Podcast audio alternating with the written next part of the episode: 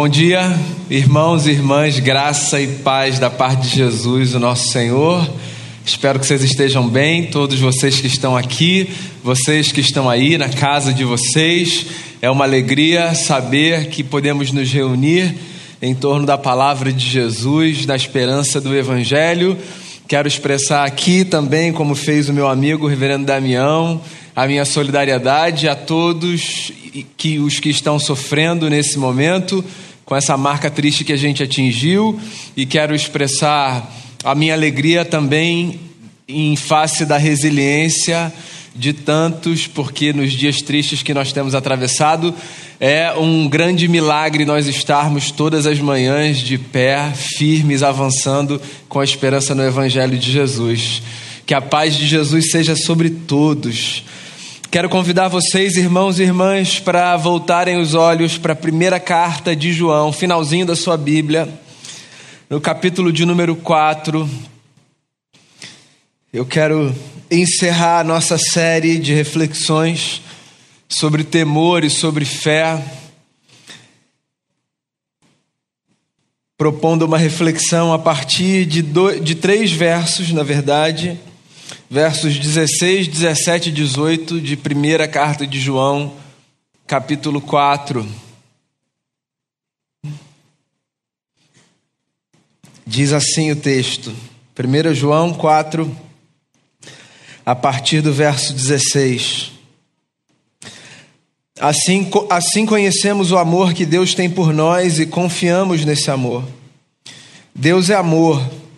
Todo aquele que permanece no amor permanece em Deus e Deus nele.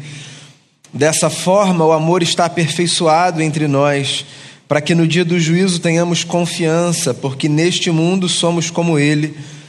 No amor não há medo. Ao contrário, o perfeito amor expulsa o medo, porque o medo supõe castigo.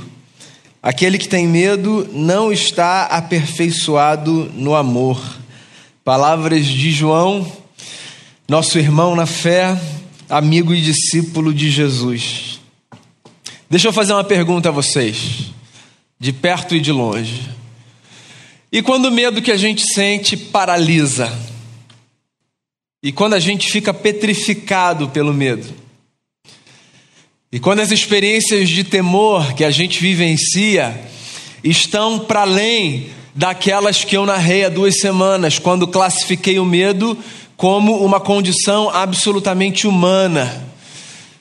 E quando a gente se encontra nesse lugar, que o medo é não mais um sinal dos nossos limites, um mecanismo de defesa, um alerta, ou seja, e quando a gente está nesse lugar em que o medo não é algo que simplesmente nos constitui e joga a nosso favor, mas ele passa a ser um elemento que joga contra nós, impedindo que a gente avance, paralisando, criando fantasmas, cenários inimagináveis. E quando a gente está nessa situação, quando o medo deixa de ser, como eu mencionei na semana passada, um combustível para a nossa fé, e ao invés disso ele se transforma num obstáculo o que, que a gente faz?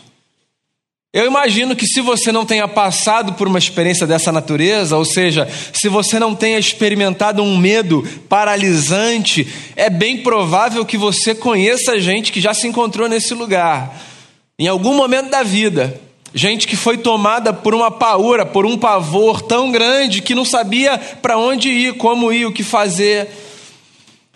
Se essa minha fala fosse uma fala científica, eu, ao invés de usar o termo medo nesse momento, provavelmente me referiria ao que eu estou tentando descrever usando a expressão fobia.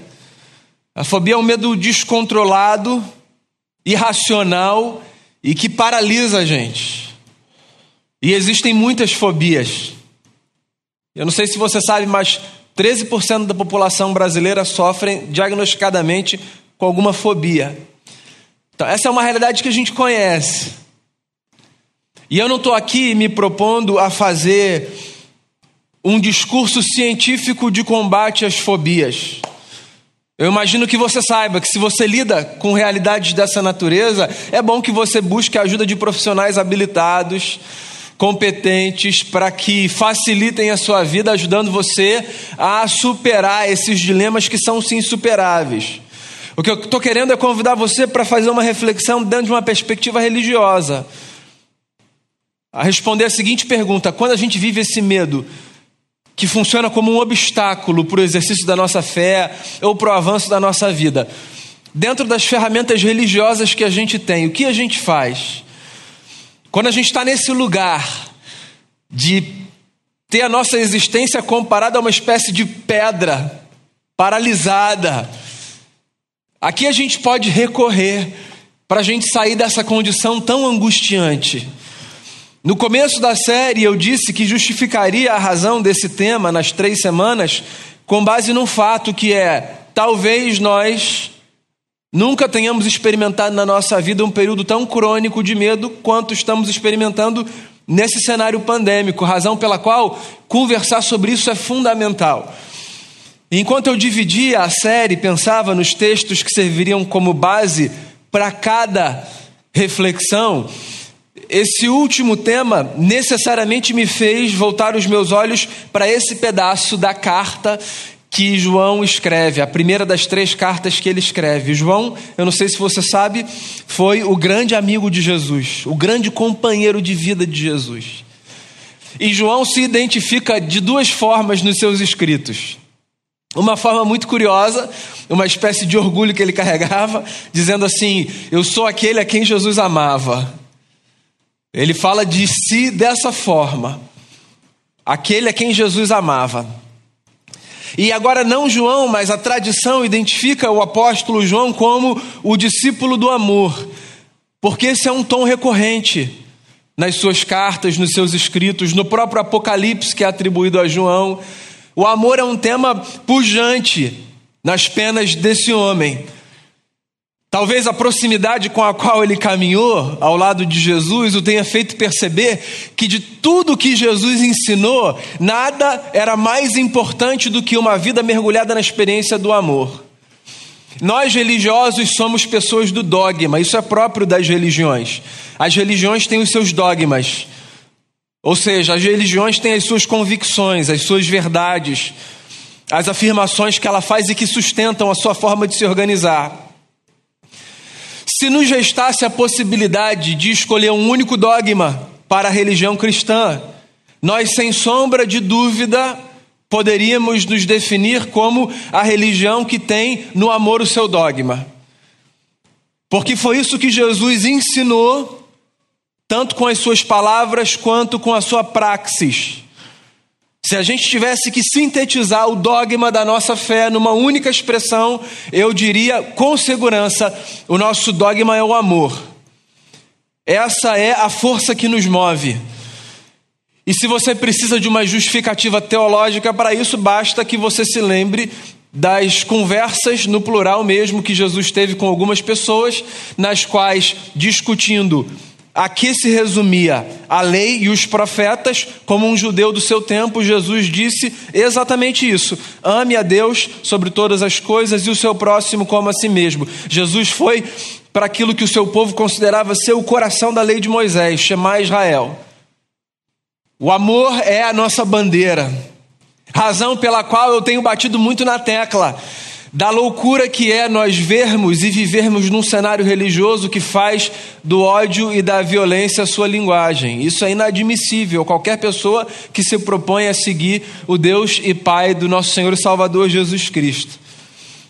Aqui João relaciona o amor ao medo.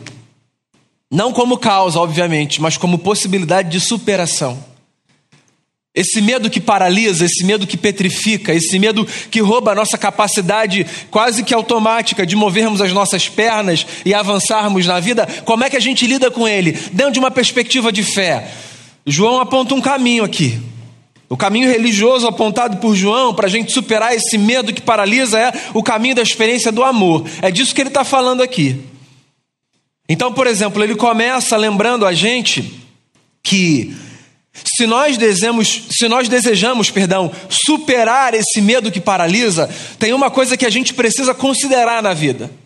E que coisa é essa? A possibilidade de nós mergulharmos na experiência do amor de Deus. João é o responsável pela definição mais precisa que a gente tem sobre esse Deus que é espírito, esse Deus que não pode ser visto, esse Deus sobre o qual qualquer fala é, na verdade, uma grande pretensão. Nós somos aventureiros nessa vida. Nós falamos sobre um Deus que não pode ser capturado pelas nossas palavras.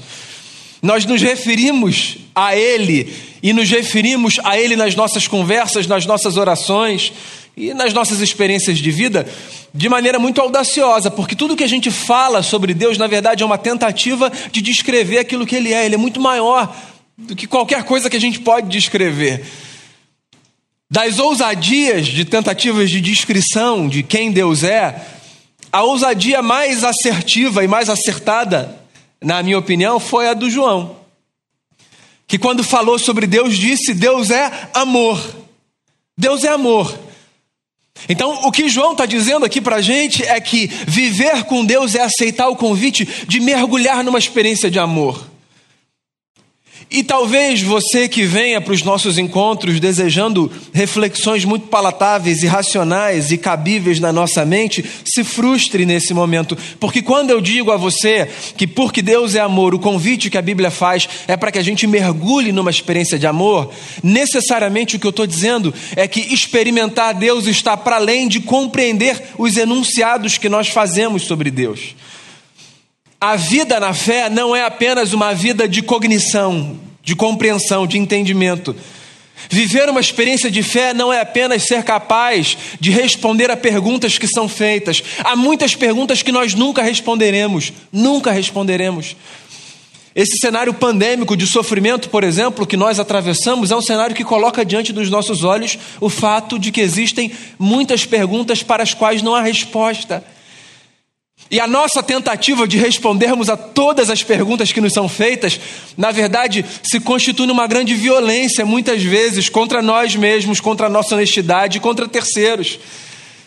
Na experiência de fé, muitas vezes nós precisamos abandonar a nossa tentativa de explicarmos tudo e respondermos a tudo. Em muitas ocasiões, o que a gente precisa é de fazer um mergulho existencial, experiencial nesse mistério que é Deus. Deixa eu tentar transformar isso em algo mais palatável. É possível que você já tenha passado por experiências assim. Você que está aqui, você que está aí. Angústias sofridas, dilemas vividos, questionamentos que você carregava lá dentro. Coisas absolutamente humanas que todos nós vivenciamos. É possível que para algumas dessas experiências você não tenha encontrado superação em respostas textuais que te foram oferecidas, mas na convicção de que havia, por exemplo, uma paz que inundava o seu coração. Ou na certeza de que havia uma companhia inexplicável que transitava por você na vida por onde quer que você fosse. Você já passou por experiências assim?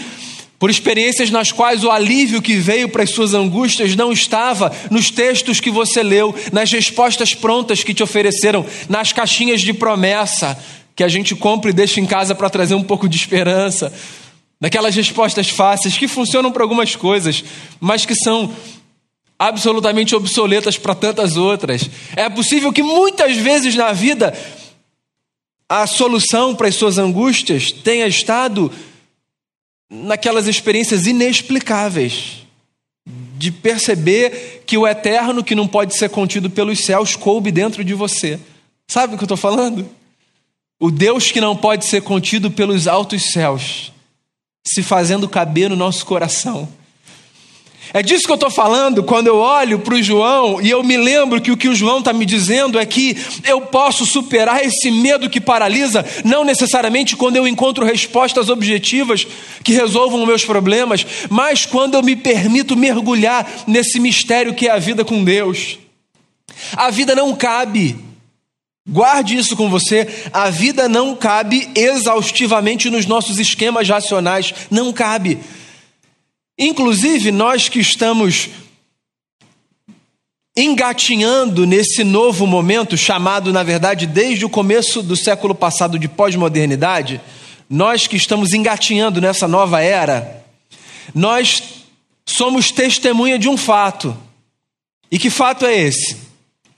O fato de que a presunção da modernidade de que a vida cabia na nossa razão, de que a vida estava toda dentro dos limites da nossa compreensão, aquela presunção moderna, sabe, de que nós somos esses homens e essas mulheres cuja experiência só é válida e legitimada se a gente puder compreender, esse é um pressuposto moderno, iluminista. O sujeito moderno, nós nascemos nesse ambiente. O sujeito moderno é um sujeito que se movimenta a partir dessa compreensão, que as coisas que estão para além da capacidade da razão, elas elas são equiparadas aos contos de fada, elas são historinha, como, é como dar um passeio na Disney.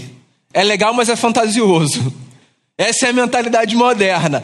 A mentalidade moderna da perspectiva religiosa é a mentalidade que tratou a religião como um negócio de gente infantil. A pós-modernidade deu uma guinada nisso.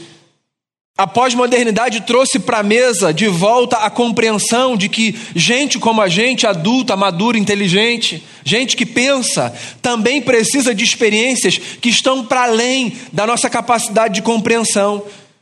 É isso.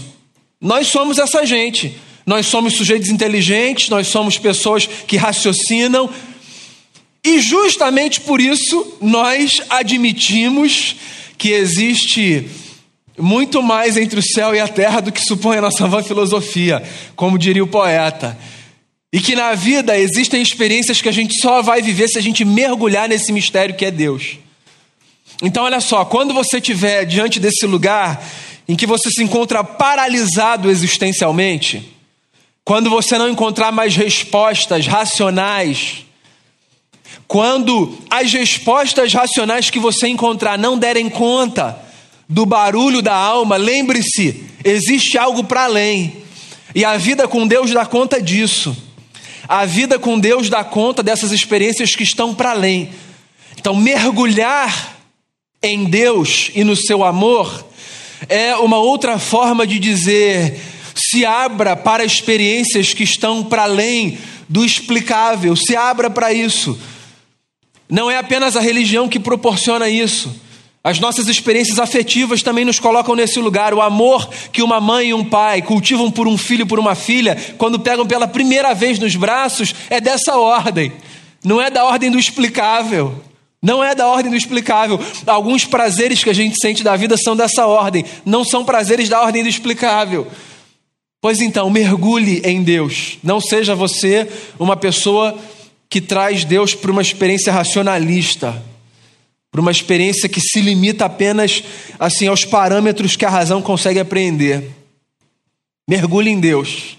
Faça um mergulho no mar da sua graça.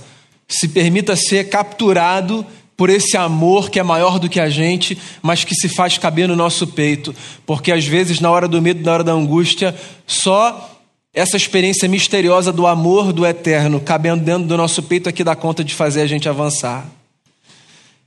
Segundo conselho que eu acho que João dá aqui nesse texto para a gente, segunda lembrança, para a gente vencer o medo, o medo que paralisa, João me lembra aqui que esse ato de vencer o medo, na verdade, não é um ato, mas é um exercício de confiança em Deus.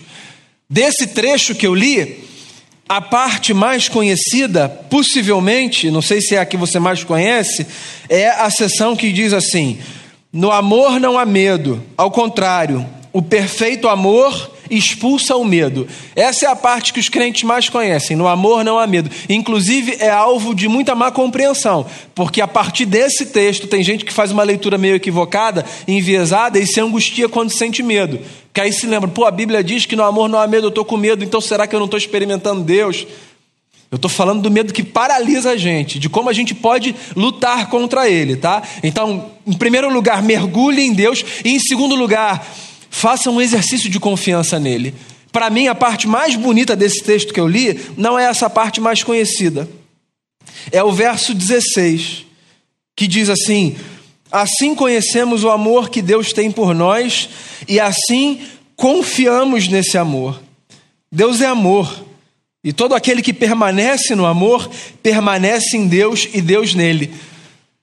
Olha só que coisa louca. O que João está dizendo é que a nossa experiência de confiança é uma experiência que pede da gente um esforço de permanência. Então, confiar em Deus não é um ato único na vida. Confiar em Deus é um exercício de permanência nessa experiência mística de mergulharmos no amor. Confiar em Deus não é aquele negócio que a gente faz quando no púlpito de uma igreja, ao sermos batizados ou ao fazermos a nossa profissão de fé, nós olhamos para a congregação e, tendo Deus por testemunha, dizemos assim: sim, confio em Jesus Cristo. Pá, carimbado, confiado. Eu já passei por essa experiência de estar aqui na frente e responder as perguntas protocolares. É possível que muitos de vocês tenham passado por essa experiência e tenham dito sim à pergunta: Você confia em Jesus como seu único Senhor e Salvador? Ou qualquer outra pergunta equivalente. É possível que você tenha respondido sim. Até porque, se você tiver respondido não, você vai ter deixado o seu pastor em apuros, que ele ia ficar no constrangimento de saber batizo ou não batizo. Né? Então, a pergunta protocolar, a resposta a gente conhece. Mas você sabe que a experiência de confiança na vida, ela não se fia naquela pergunta daquele momento, certo? Porque muitas vezes a gente não confia. E não é porque a gente é menos crente, é porque a gente é gente. Muitas vezes a gente não confia, porque a confiança ela não é um ato único. A confiança é um exercício de permanência numa experiência. Então, confiar em Deus não é um negócio que eu faço uma vez na vida, que eu fiz quando eu tinha, sei lá, 13 ou 14 anos e fiz a minha pública profissão de fé nessa igreja, mas quando era na lojinha lá do outro lado. A minha confiança em Deus não está ali. Ali está uma manifestação pública do meu desejo de exercer por toda a minha vida esse processo de confiança. Quando eu digo publicamente eu confio, o que eu estou fazendo é me empenhando publicamente para permanecer nesse exercício de, numa vida que é tão arriscada e que traz tanto medo, confiar ininterruptamente. Mas eu não confio ininterruptamente. Eu, inclusive, mesmo quando confio, confio sem confiar. Você também, né? Pode falar a verdade. Se está de máscara, ninguém vai saber que você respondeu. A gente é como aquele pai que, quando se aproximou de Jesus, os evangelhos contam, e disse: Por favor, socorra o meu filho. O meu filho cai no fogo, o meu filho cai na água, o meu filho está tomado por espíritos malignos, os teus discípulos não puderam fazer nada por ele, socorra o meu filho. E aí Jesus pergunta para ele: Você crê? Que é uma outra forma de perguntar: Você confia? Ele respondeu dizendo: Eu creio, mas me ajuda na minha falta de fé. Essa é a descrição da nossa condição de confiança. Si. Eu creio, mas eu não creio. Eu creio sem crer. Eu confio sem confiar. É quem a gente é, é tudo que a gente tem para oferecer. A gente ama sem amar, a gente confia sem confiar. Nós somos essa gente.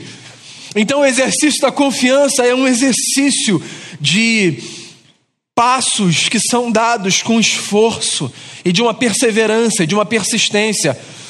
Ontem eu e Denise conversávamos à mesa com um casal de irmãos, amigos próximos, e nos lembrávamos de algumas das experiências que nós tivemos com os nossos respectivos filhos internados em hospital.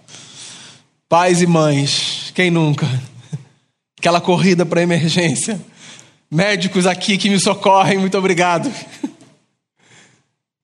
E aí a gente conversava sobre quantas vezes, né? A gente entrega na mão do médico, em quem a gente deposita a nossa confiança pela sua competência. Mas você entrega entregando ou você entrega sem entregar? A gente entrega sem entregar. E não é porque a gente tem pouca fé, é porque a gente é gente. A gente entrega, a gente vai até o último lugar que a gente pode ir, a nossa forma de dizer eu estou aqui, eu quero controlar, até a última porta possível para um pai num hospital, ele vai. A gente só para na última porta. Enquanto disserem pode ficar aqui, a gente fica aqui. E se falarem, olha, desenvolver uma tecnologia, essa, esse acesso pode ser agora no seu braço, não precisa ser no braço do seu filho de 20 dias, não. O que, que você vai fazer? Você vai dar o seu braço. Certo? Porque a gente entrega sem entregar, a gente confia sem confiar, é quem a gente é. E aí o que João está dizendo é que a gente pode vencer, sabe, esse medo que petrifica a gente na vida, a gente pode lançar fora o medo quando a gente se esforça continuamente num exercício de confiança. Porque mergulhar em Deus é exercitar todos os dias essa confiança que a gente professa, mas que no fundo nos falta. Eu falei isso aqui alguns domingos. Uma pessoa, inclusive, me mandou uma mensagem dizendo assim: ai que bom, eu posso agora cantar então as músicas, porque eu sofria tanto cantando, dizendo, estou cantando, mas eu não acredito. É porque é muito mais fácil a gente cantar. Claro que é muito mais fácil a gente cantar. Confio em ti, vou até o fim. É, nós somos Pedro, o outro grande amigo de Jesus, que minutos antes de negar o seu Senhor, disse: Mestre, eu vou contigo até a morte. Ninguém toca no Senhor. Não tem romano que pegue o Senhor. Eu vou contigo até a morte. Ninguém faz nada contra o Senhor. E na mesma hora, Jesus disse: Pedro, meu amigo, eu te amo, mas deixa eu te falar um negócio. Daqui a pouco você vai passar por uma vergonhazinha, de leve. e passou. E Jesus continuou amando. Porque é assim, a gente é assim. A nossa valentia, ela não se sustenta. Não se sustenta. A nossa valentia, ela é uma persona é uma máscara que a gente veste. É inclusive uma forma da gente tentar se convencer de que a gente é mais do que a gente é. A nossa valentia é mais do que para o outro, é para a gente. É por isso que a gente precisa de uma espiritualidade humana, humanizada, e não angelical. A gente não precisa ser como Miguel, Gabriel, nenhum anjo, nenhum arcanjo. A gente precisa ser gente. A nossa espiritualidade precisa reconhecer as nossas condições, as nossas limitações. Porque só quando a gente reconhece as nossas condições, as nossas limitações, a gente se empenha para avançar um passo após o outro nesse exercício contínuo de confiarmos, ou seja, de permanecermos mergulhados no amor de Deus. Então confie, confie, mesmo sem confiar. Entregue para Deus, entregue, mesmo que você fique segurando na outra ponta. Dizendo, está aqui, Senhor, toma. Aí está segurando, puxando. Pode ser assim, não tem problema, é um exercício contínuo. Não precisa de valentia. Nós não acreditamos em super-heróis de fé, não acreditamos. Se você estiver diante de alguém que for um super-herói de fé, fuja, isso é uma mentira. Isso é uma mentira. Se alguém viver perto de você uma espiritualidade sobre-humana, se alguém não se abala com morte, se alguém diz assim, não tem problema, a gente vai para o céu, se alguém não se abala com, com luta, se alguém, é, se alguém é pedra, então você, você não precisa tomar esse alguém como referência. Isso é tóxico. Nós somos gente. E gente é assim. Gente não confia o tempo todo. Gente tem constrangimento de fazer oração quando pensa assim, eu vou pedir de novo. É, já passou por isso, né? Senhor, eu estou aqui de novo, eu sou o Daniel. Eu estou aqui de novo para pedir. É assim, a gente é assim. Não tem super-herói de fé. Isso é mentira. Mentira. Não tem. Tem gente. Nós somos gente. Então, se exercite na confiança. E a terceira lição que eu tiro desse texto, para mim e para você, na luta contra os nossos temores a partir da nossa fé, é um, na verdade, desdobramento e uma continuação do que eu disse até aqui. A gente precisa mergulhar nessa experiência e permanecer continuamente nessa experiência, porque só esse mergulho em Deus e essa permanência numa experiência de confiança possibilita que a gente se desintoxique daquilo que nos petrifica e que nos impede de viver em paz. Eu acho muito bacana essa frase que, como eu disse ainda há pouco, é muito mal interpretada muitas vezes. No amor não há medo, ao contrário, o perfeito amor expulsa o medo. Essa frase não é uma frase que deve servir como uma régua para medir se a gente ama ou não ama, se a gente é crente ou não é crente. Essa frase é só uma lembrança de que sempre que a gente insiste nessa direção, de fazer um mergulho para dentro de Deus e confiar nele, mesmo sem confiança, a gente vê uma experiência de detox espiritual, posso falar isso? A gente vive essa experiência de desintoxicação daquilo que nos afasta de Deus. Quando a gente persiste nesse caminho, volto a dizer, essa fala não é uma fala científica, não é médica, não é um substitutivo. Essa fala é uma fala religiosa. Quando a gente persiste nesse caminho de confiar, mesmo sem confiar, um milagre acontece. Esse medo que petrifica, ele vai indo embora. E a gente vai vendo a superação daquele obstáculo que estava impedindo a gente de avançar. Quantas vezes uma vinda à igreja, uma experiência com uma palavra, com as músicas que são cantadas. Quantas vezes a leitura de um texto sagrado? Quantas vezes a contemplação dessa natureza que Deus fez? Quantas vezes essas coisas pequenas que representam um mergulho no amor de Deus foram tudo o que você precisava para avançar, não é? O amor lança fora o medo. O amor, Ele que é o amor, mergulhar nessa experiência faz com que esse medo se vá. Quando a gente mergulha profundamente nos braços de Deus, que se estendem de diversas formas na vida, os braços de Deus se estendem nos braços de um amigo, os braços de Deus se estendem nas palavras que nós encontramos e que nos servem como alento. Os braços de Deus se estendem numa oração que é feita. Há muitas formas pelas quais os braços de Deus se estendem na nossa direção. Muitas formas. E sempre que a gente experimenta uma dose desse amor, a gente vê um milagre acontecer. Por quê? Porque o amor lança fora o medo. O que não significa que nós nos transformamos em pessoas que não têm mais medo de nada.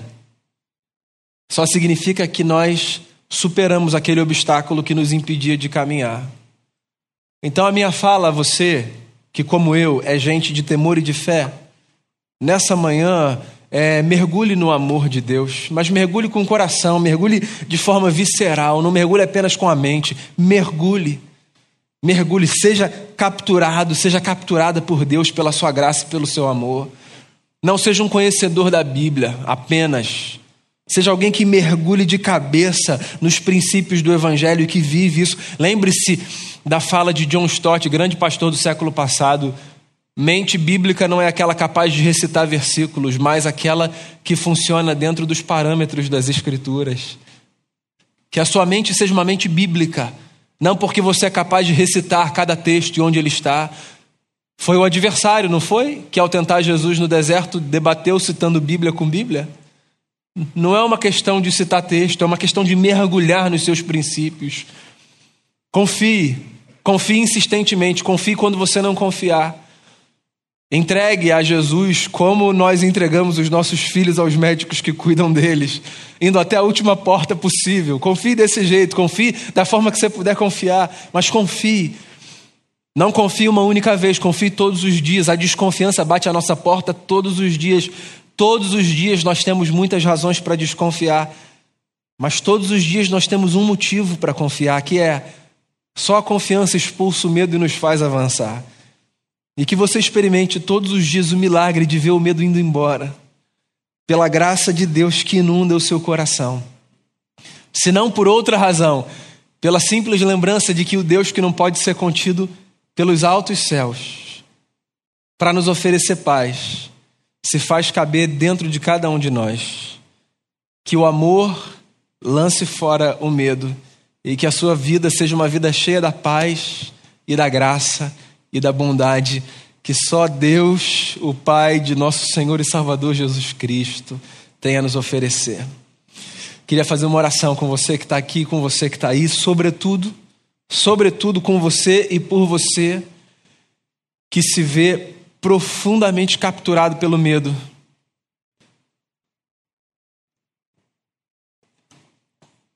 Seja qual for a circunstância, tem esse medo a ver com saúde, com trabalho, tem esse medo a ver com os fantasmas que te atormentam por dentro, sabe?